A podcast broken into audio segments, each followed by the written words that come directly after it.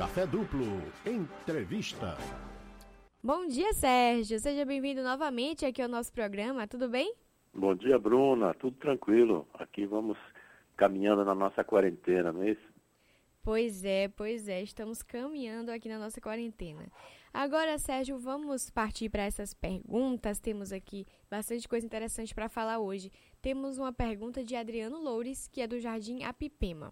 Ele pergunta o seguinte: Tem dias que eu simplesmente acordo completamente desanimado, de corpo mole, preguiçoso, outros que estou bem. E essas mudanças acontecem sem nenhuma alteração na minha rotina. Me pergunto se isso pode ser alguma questão psicológica. É, antes da gente saber se é uma questão psicológica ou não, não só nesse caso aí, mas em outros casos também, a gente precisa ver se tem alguma alteração é, fisiológica, se você tem alguma coisa física, não é? que não seja psicológica. Porque às vezes alguns sintomas que a gente tem e que são ditos como psicológicos, eles podem estar relacionados a um problema físico.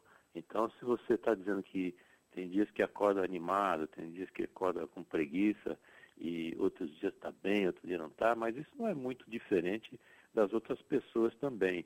Tem dias que você está animado porque você normalmente está com um objetivo naquele dia, você tem algo, alguma meta, você tem alguma coisa para ser feita, você está correndo atrás de alguma situação para melhorar a sua vida, ou então correndo para é, eliminar um problema. E nesse dia você acorda mais focado, porque você tem mais ânimo. Em outros dias é, você pode estar tá mais tranquilo e não, não estar muito com essa necessidade de estar tá mais acelerado. Agora é preciso ver se você tem algum problema físico primeiro, que isso é importante se não tiver nada físico, aí é bom investigar se tem alguma coisa psicológica e ver o que é que está lhe fazendo desanimar. Então, primeira coisa aí é você olhar se tem alguma coisa física, depois preste atenção se você tem um projeto de vida, alguma coisa que está fazendo, impulsionando você a viver, impulsionando seu dia a dia com objetivos. Se você tiver tudo isso em dia e mesmo assim ainda persistir dias com desânimo e outros mais animados, aí é bom você consultar o psicólogo. Aquela velha dica de sempre, né? Sempre bom psicólogo, aquele profissional lá, aquele. sempre bom a gente tratar das nossas questões realmente. A gente tem agora uma pergunta, Sérgio, que vem de Luciano Figueiredo de Brotas. Gosto de colecionar coisas, mas me dizem que essa não é uma mania saudável. Não vejo problema nenhum, nem acho que passo dos limites, mas meus parentes acham que sou acumulador. Será que eu sou? É preciso fazer aí uma diferença entre o que seja acumulador e colecionador. Né? O colecionador, você vai ter uma, uma forma organizada de manter as coisas, você vai ter sua coleção é, organizada. Já o, o, acumulador é uma coisa desorganizada e principalmente tem é, muita dificuldade em desfazer dessas coisas, né? Dificuldade persistente, não só de fazer limpeza no ambiente, mas também de manter as coisas antigas. Então, a dificuldade de renunciar às posses, vamos dizer assim. E também tem um mal-estar, né? quando a pessoa, alguém quer se desfazer das suas coisas, você passa muito mal.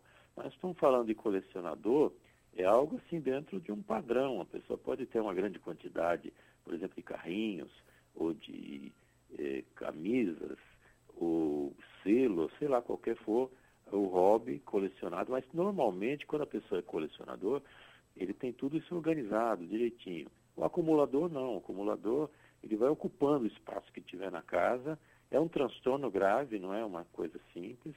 A circulação da casa fica é, difícil demais e acumula não só coisas materiais, aparelhos, jornais antigos, mas acumula lixo também.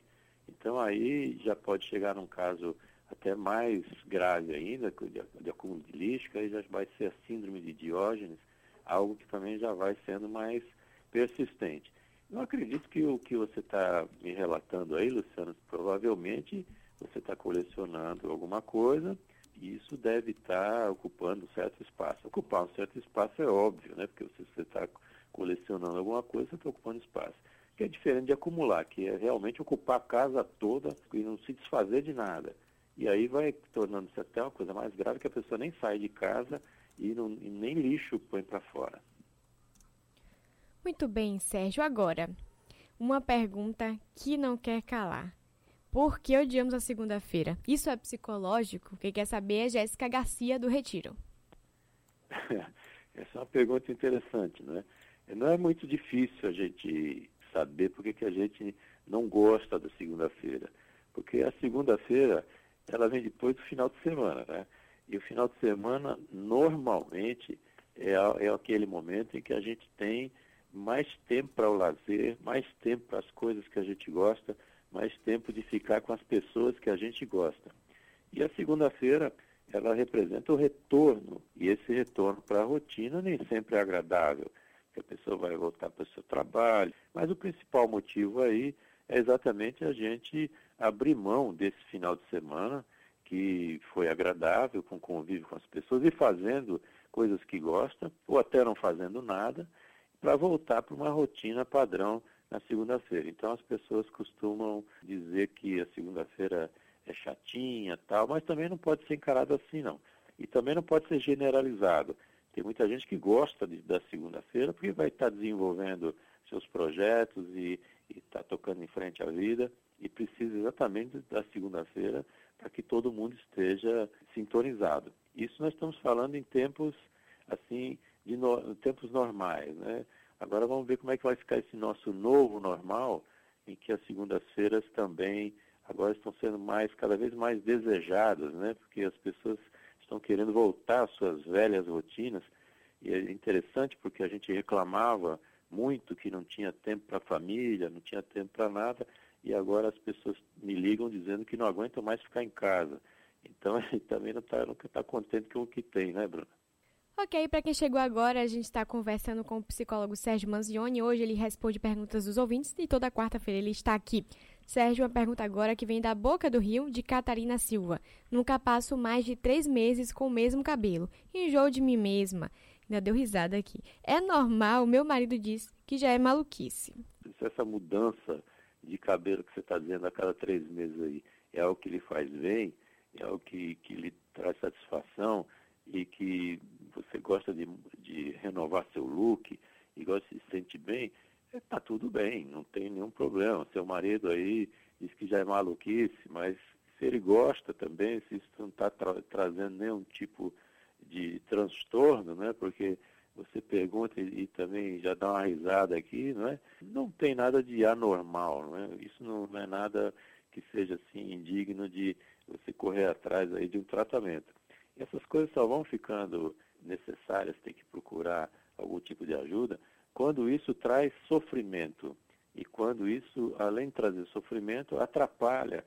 Por exemplo, se você, é, quando vai trocar, vamos dizer, o, do cabelo, como você diz aí, não é? Para trocar, não sei se você pinta, se não pinta, se muda o penteado, se corta, mas se você fizesse isso diariamente, ou, ou duas, três vezes por dia, e isso atrapalhasse de fato suas outras atividades. Aí sim é uma coisa para se preocupar.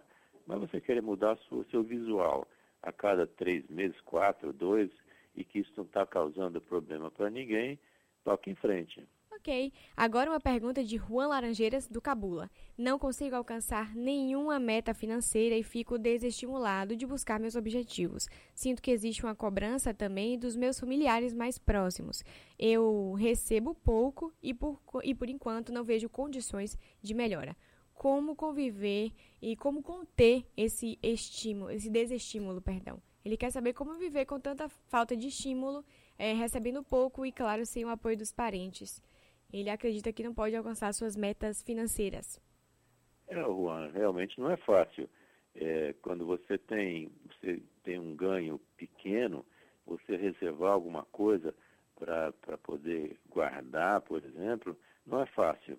O que você tem que prestar atenção aí, e na medida do possível, é cortar quaisquer despesas que sejam desnecessárias e tentar fazer aí com que o, o seu orçamento, né, que as suas despesas caibam naquilo que, que a pessoa recebe.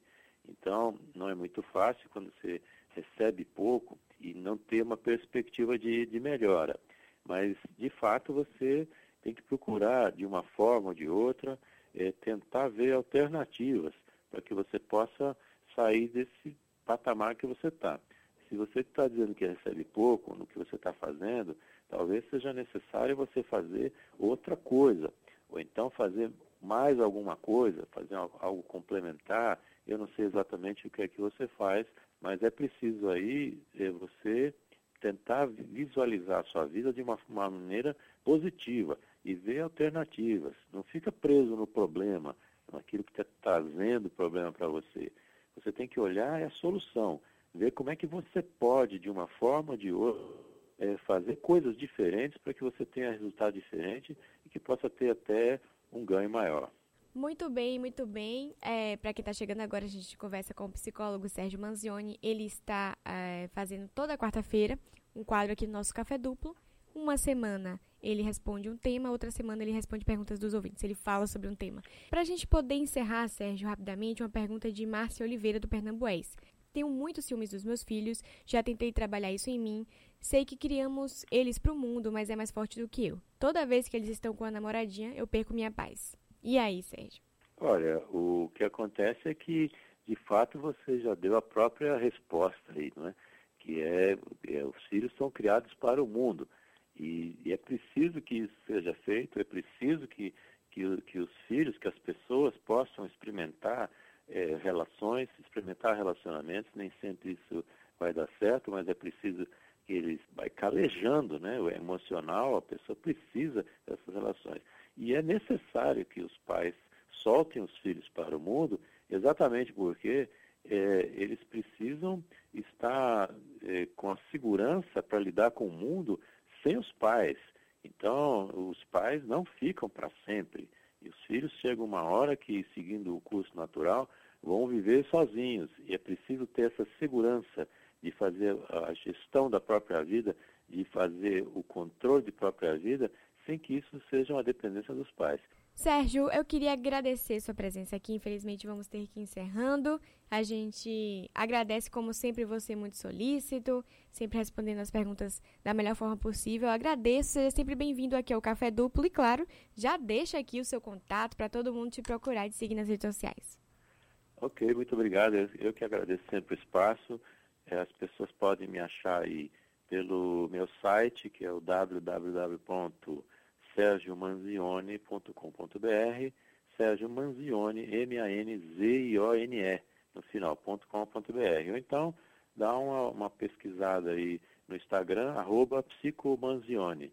Estamos sempre aí dispostos e aguardando a visita de vocês aí no site. Muito obrigado, viu, Bruna? Ok, muito obrigada a você.